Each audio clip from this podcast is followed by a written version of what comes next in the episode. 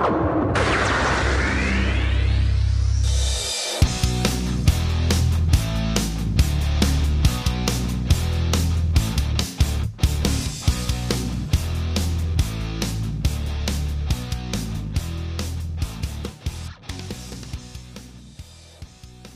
everyone, this is Managers del Deporte. I'm Cesar Cabello, and for the first time in this channel, this episode it will be all in English, and it's time to talk about the Super Bowl 54 between San Francisco 49ers and Kansas City Chiefs. And let's start it. Well, we live the Super Bowl 54, and Miami was the host. In my view, I believe that the Miami was a great city for the Super Bowl the Hard Rock Stadium is not a spectacular stadium than other stadium that hosts the Super Bowl, but uh, hosts a great game. But let's start it. I would like to start about the first quarter. One of the most important things that you have to know is uh, how to start the first period. You have to look for the weakness of opposite team, and the Kansas City Chiefs uh, did well. Kansas City Kansas City Chiefs with uh, started with a balanced play, uh, playbook, uh, pass, uh, run, sweep, and the Kansas City Chiefs uh, challenge. If you could see the 49ers line linemen with penalties, earned the yards for the Kansas City and enough yards to advance uh, to touchdown. Both teams managed the clock very well uh, uh, two possessions for Kansas City and two possessions for San Francisco. Almost one possession for San Francisco in the first uh, period. That that is uh, uh, was a awesome manage to to block. okay, turnovers by San Francisco, which was an interception of Jimmy Garoppolo. The Kansas City only got three points but uh, both teams uh, maintained their game. The 49ers running all the all of the runs plays was uh, off tackle, and the result was uh, of touchdown Jimmy Garoppolo. At the end of the 49ers possession, the 49ers found the the goal passes until the flag appeared. It was a good decision. Try to score before the half time. What happens? Pass interference.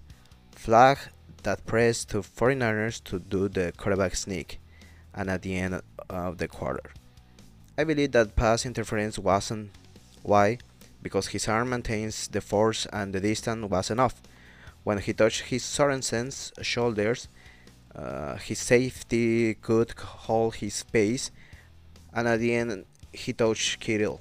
If you look at the image, that decision was the difference because the 49ers had the opportunity to score whether by field goal or touchdown.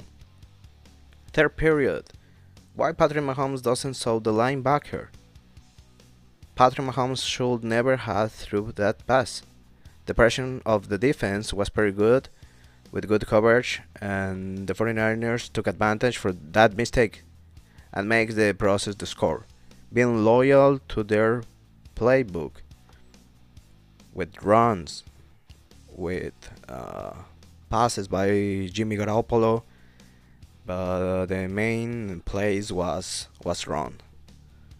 And another intercep- interception, another mistake that pass of Patrick Mahomes. That mistake did the Patrick had two interceptions. I would like to say that these plays are the reborn to Patrick Mahomes.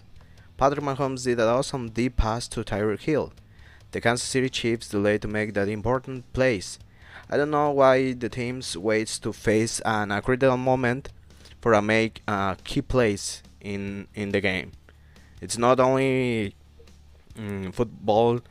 It's uh, I, I, I can see when I when I watch uh, uh, soccer or hockey. Maybe this uh, sickness is for the whole whole whole sport. But uh, well, Richard Sherman, this uh, cornerback, I think that is a is a good uh, cornerback, but but in in this Super Bowl, don't uh, show uh, very well. Richard Sherman, we, when he had to do his job, was was wrong. Watkins was uh, responsible for beating Sherman on the way, resulting in the Kansas City score. Kansas City champs of the Super Bowl 54. Uh, I'm very glad for Andy Reid because he waited a lot of time to win a ring of Super Bowl. Uh, I would like to announce that we have in this channel a special guest, one of dear friend. I asked that if he can give us their opinion about the Super Bowl okay and he here is hey everyone hey listeners of managers del deporte my name is Jake, and I am a friend of Cesar Cabello. He asked me to give me my opinion on the Super Bowl 54, which was super awesome. I'm actually pretty excited about the results.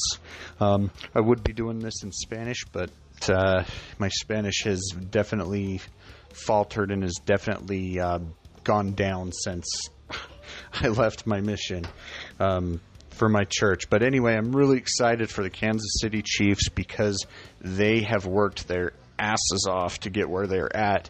Not only that, but I'm really excited for Andy Reid and Daniel Sorensen, who are former BYU Cougars, my favorite college team. It was a great, great uh, Super Bowl. And not only that, I've got kind of like a a small degree of separation from Andy Reid. One of someone that I served with on my mission for my church um, actually married Andy Reid's daughter, so I was pretty excited um, when I found that out. And then, so I just have that little degree of separation, nothing too bad, but um, I, anyway, I think it was a great game. There was that last touchdown at the end was pretty questionable, or the second to last touchdown by the Chiefs. Could have gone either way. Not going to lie, I'm kind of glad it went in their favor. They deserve this win. Um, Andy Reid has been coaching for decades now, and he finally has a Super Bowl ring to to sh- show for it. Um, but anyway, that is my opinion there, and I um, I wish the Chiefs many success. Patrick Mahomes, he's really an upcoming quarterback. I mean, he's going to be on the high caliber with Aaron Rodgers and you know even Tom Brady too. I think he's really going to succeed in the NFL, and he's going to be one of those players that everyone loves to hate. But anyway, um, I uh, wish my Chiefs. Well, they're not really my Chiefs. I can't really say I'm a fan, but you know, I thought it was amazing, and I can't wait to see this team succeed in the future. Thank you, my dear, my dear friend, uh, and I hope that uh, we'll see, we'll see very, very soon. And this is Managers del Deporte, and follow me in Twitter, uh, MNG del Deporte, and Instagram, MNG del Deporte. Thanks, everyone, and Cheers.